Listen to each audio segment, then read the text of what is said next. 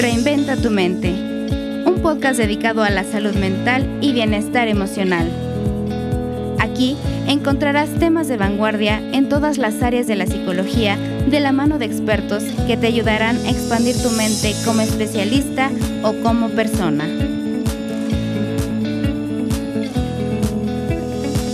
Acompáñanos y descubre todo lo que Feeling tiene para ti. Bienvenidos. Hola, ¿qué tal amigos? ¿Cómo están? Me da muchísimo gusto saludarlos y por supuesto darles la bienvenida nuevamente a esta aventura que hemos creado con mucho cariño para ustedes y es Reinventa tu mente con Feeling, donde de la mano de especialistas nacionales e internacionales, estaremos abordando los temas más importantes para ti.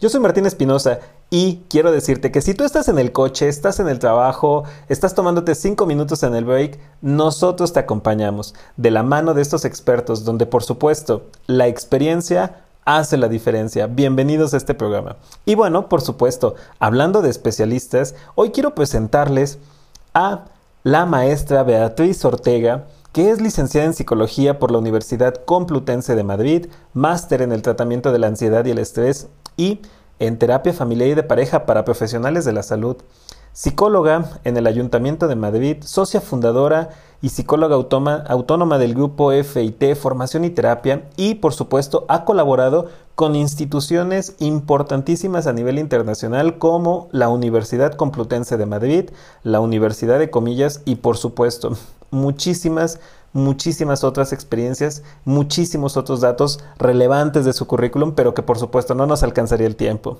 Así que, sin más preámbulos, me da muchísimo gusto presentarles a la maestra Beatriz Ortega.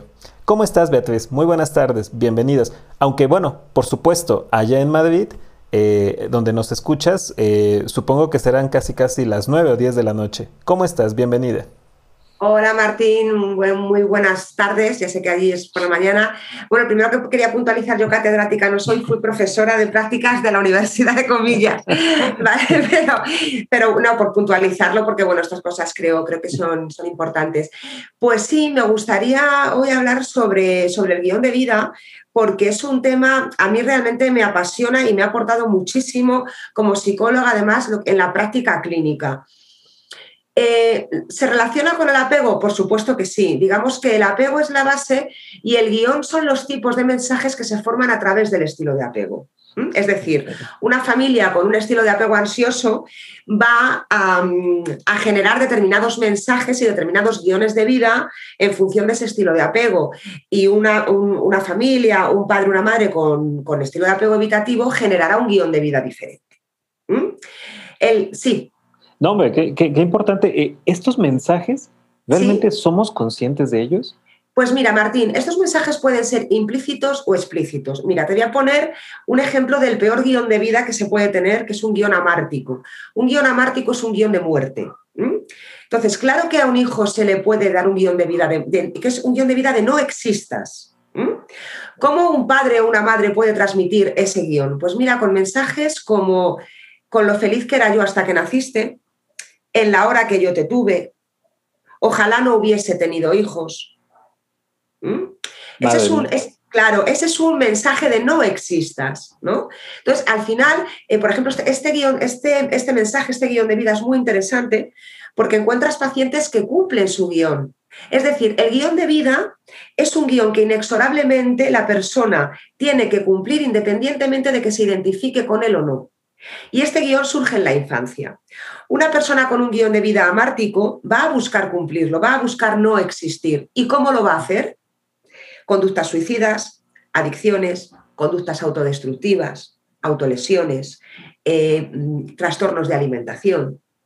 Es decir, muchas veces en estos, en estos trastornos encontramos un guion de vida, una serie de mensajes amárticos que han llevado a la persona, llevan a la persona a cumplir con este trágico final. Te repito, independientemente de que se identifique con él o no.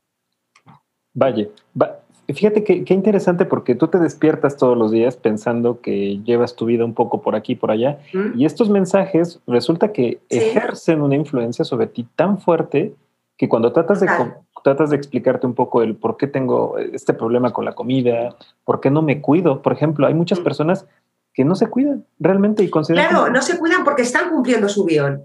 Mira, decía Jung, que, que, aquí enlaza muy bien, nos decía Jung, hasta que, lo, hasta que lo inconsciente no se haga consciente, el subconsciente dominará tu vida y tú lo llamarás destino. Ahí nos está hablando Jung ya de lo que es, por ejemplo, este guion. Este guion se forma en la infancia porque, a ver, el, el tema es que el niño siempre va a escoger con placer a las figuras paternas. El niño no puede escoger no con placer no puede decidir, ¿no? Entonces, eh, un guion de vida se puede formar de, una forma, eh, pues bueno, tan sencilla como esta. Es, eh, imagínate una, mujer dando a luz en el, en el, paritorio y, bueno, pues tiene una hija y el, ginecólogo coge a la niña y, dice, uy, esta niña está muy viva. Fíjate, ¿no? Ya hay un mensaje ahí, ¿no? Del ginecólogo. Unos meses después, la madre lleva a la niña a la pediatra y la pediatra dice, uy, qué niña tan nerviosa. Resulta que esta madre tenía una, tía, pues que bueno, que acabó, era una mujer muy nerviosa y acabó pues ingresada en un psiquiátrico. ¿no? Entonces todos estos mensajes a la madre la hiperactivan. ¿No? Le genera el miedo de que su hija se parezca a su tía. Bien, esta niña, cuando empieza a hacer las conductas típicas de un niño, a jugar, a moverse, ¿qué crees que le dirá la madre? Estate quieta, estate quieta. Ya tiene un guion de vida, no te muevas, no hagas, que no se te vea, estate quieta. ¿Mm? Entonces, esta persona seguramente crecerá con una, eh, con una inhibición total, pues no será, será nunca una niña libre, pero esta niña además siempre tendrá que agradar a su madre, es decir, tendrá que estarse quieta. Eso no se puede retar, el niño no puede retarlo. Entonces el guion de vida eh, se forma en la infancia, como te he dicho, a través de lo que son los, mensajes, los, mandatos, perdón, que son las prohibiciones, lo que no puedes hacer. Por ejemplo, en este caso, no te muevas, no juegues, no bailes. Los permisos, que es lo que sí se puede hacer. Aquí encontramos que es algo muy interesante, lo que es el sentimiento, el racket y el sentimiento parásito. Es decir, hay familias donde hay determinadas emociones que están prohibidas y otras que sí se permiten. Aquí voy a poner mi caso, que es yo, yo trabajando el guion me he dado cuenta. En mi familia, por ejemplo, eh, la rabia se permite, pero la tristeza no. Y yo hay días que me levanto y estoy enfadada. Y yo no sé por qué estoy enfadada, porque no tengo un motivo. Entonces me paro a analizar, me observo y no es que esté enfadada, es que estoy triste pero como a mí no se me ha permitido expresar la tristeza, puenteo a la rabia, que sí, me la permito. Claro, y por ahí tiene que Y por ahí, claro, efectivamente, hay muchas personas que tienen sentimientos parásitos en este guion de vida. Por ejemplo, eh, cuando a un niño se le da el guion de eh, qué malo es, ¿no? Pues ya tiene que, estar enfadado siempre o tiene que estar rabioso siempre para acabar cumpliendo ese guion. Claro, fíjate, fíjate que ahora que lo mencionas y la verdad es que compartiéndolo contigo, eh, cuando yo estoy asustado, reacciono como si estuviese molesto, ¿sabes? claro. Y, es, posible que en tu familia el miedo no esté permitido, pero sí el enfado, sí la rabia. Exacto. claro, no puedo mostrar vulnerabilidad, pero sí puedo mostrar rabia. Y fíjate que ahora que lo mencionas, y bueno, como, como todos los terapeutas, también llevamos nuestro trabajo terapéutico. Oigan, somos personas, somos personas y de verdad que nos viene muy bien. Fíjate que en ese trabajo, ahora cuando me, enojo, eh, cuando tengo miedo y reacciono, al poco tiempo, al instante digo, oye, espera, eh, estoy, estoy asustado, ¿eh? No, interpretes esto como que estoy enojado. Estoy asustado, dame un momento, déjame pensarlo y, ahora, y ahora te lo cuento. Bien, pero tú ahí eres consciente de tu sentimiento parásito. Es muchas veces lo que tenemos que hacer conscientes a los pacientes, porque hay personas que viven enfadadas permanentemente, ¿no? Parece que están. Puede ser este el motivo, que en su familia sí se les ha permitido o sí se les ha dado un guion de vida donde se te permite estar enfadado, pero no se te permite ser feliz, no se te permite estar alegre. Entonces, claro, el, eh, eh, ellos no, les cuesta mucho retar ese guion porque al final estamos para cumplirlos, pero una vez que la persona se da cuenta de que no es una emoción libre, que es una emoción impuesta, le resulta mucho más fácil retar y generar un antiguión. Totalmente. Y supongo que también esto influye ya cuando sales del núcleo familiar, te independizas, intentas establecer relaciones afectivas, de parejas cercanas, significativas con otras personas, esto también tendrá un impacto, ¿no? Hombre, por supuesto, es que tu guion de vida lo acabas cumpliendo. O sea, eh, por ejemplo, mira, eh, los, mandatos, como hemos dicho, son prohibiciones. Entre ellos encontramos no seas feliz, no crezcas. Hay un mandato que es no pertenezcas y no pertenezcas es no pertenezcas a otro sistema familiar. Aquí nos encontramos pacientes que no pueden tener una pareja estable, que al final no han tenido hijos, que al final tampoco tienen grandes amistades, es decir, no pueden pertenecer, aquí estaría muy relacionado con el apego ansioso, si te das cuenta, no te separes de mí, no puedes pertenecer a otro sistema. ¿no? Entonces, eso claro que se lo va a llevar fuera de la familia. Eh, no pienses también es un mandato que te pueden dar, no seas feliz, no... Eh, por otro lado, tenemos también lo que son las obligaciones, complace, complace. Es un mandato. Entonces, esta persona efectivamente va a tener un guion de complacer constantemente. También tenemos permisos. Los permisos es lo que nos dejan ser. Pero es muy interesante, es muy interesante también apuntar que los guiones están marcados por el género. Es decir, no se espera lo mismo de una mujer que de un hombre.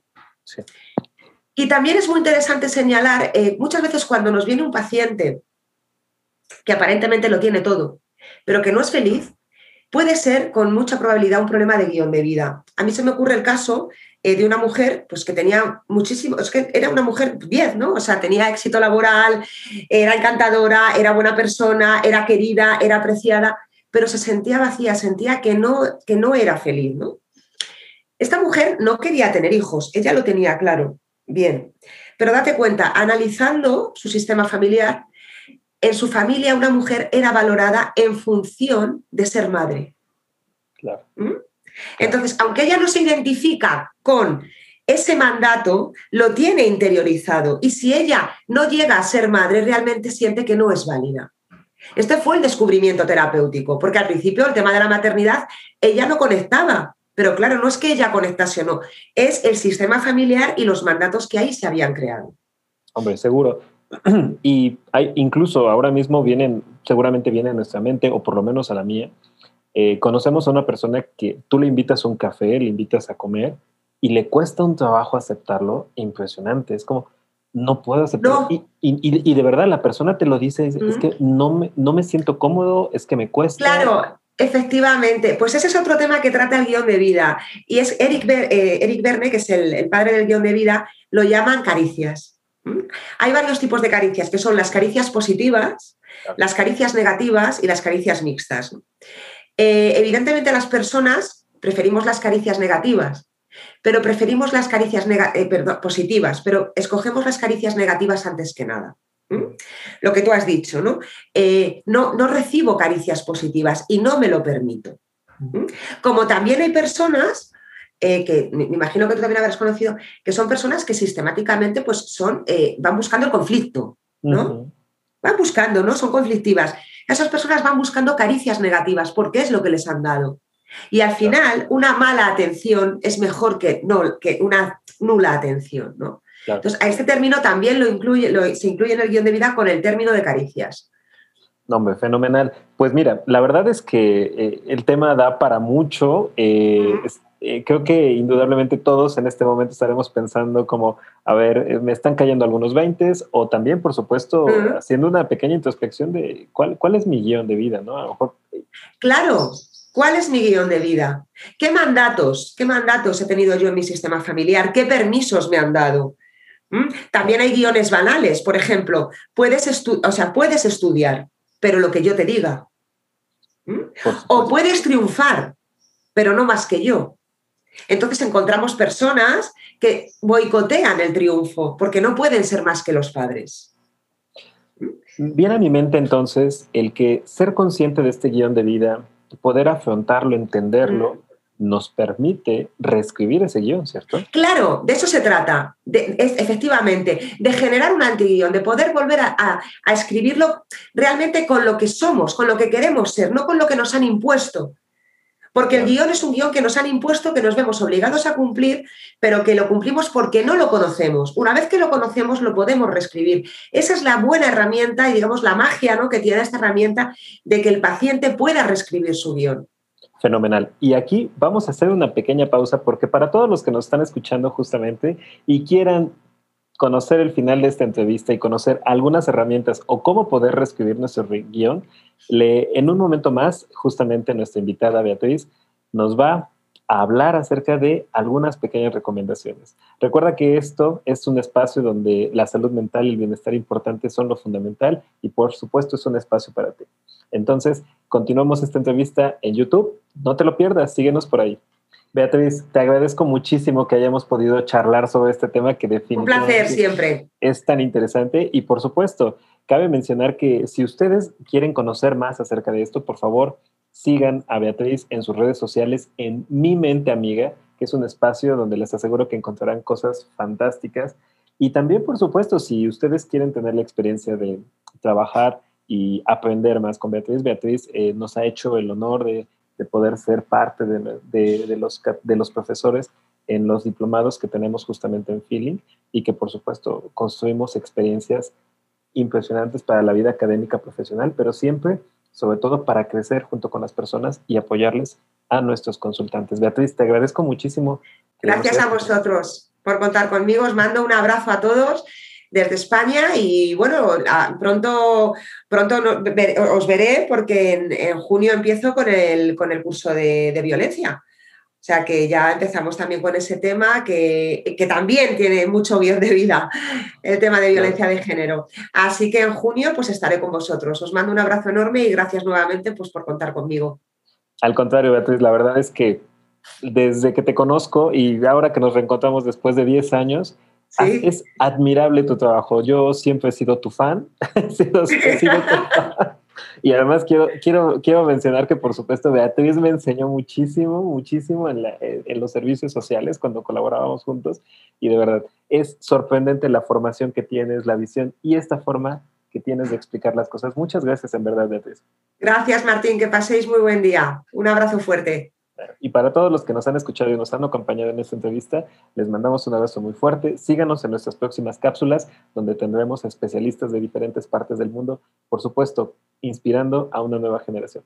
Cuídense mucho, un abrazo fuerte. Hasta luego.